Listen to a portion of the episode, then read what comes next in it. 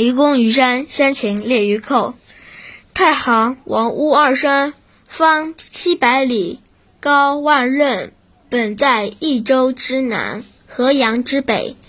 北山愚公者，年且九十，面山而居，呈山北之色，出入之迂也。居士而谋之。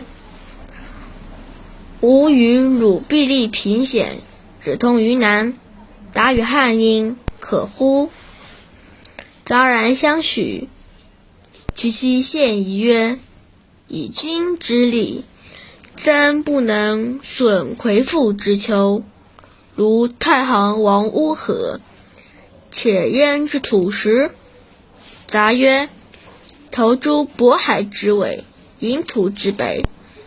遂善子孙贺丹者三夫。”寇时肯壤，基本孕于渤海之尾。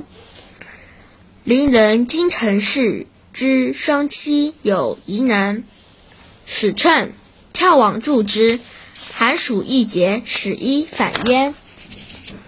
何取自守？笑而止之曰：“甚矣！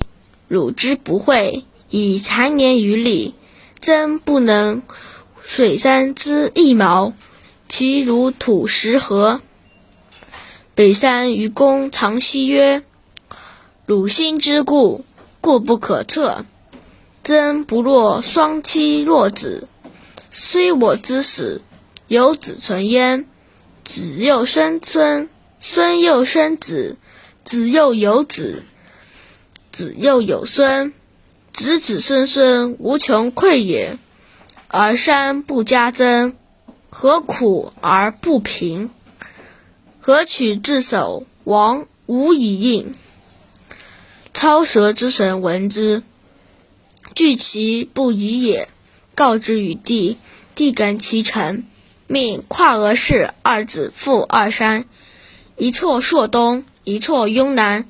自此，易之南，汉之阴，无陇断焉。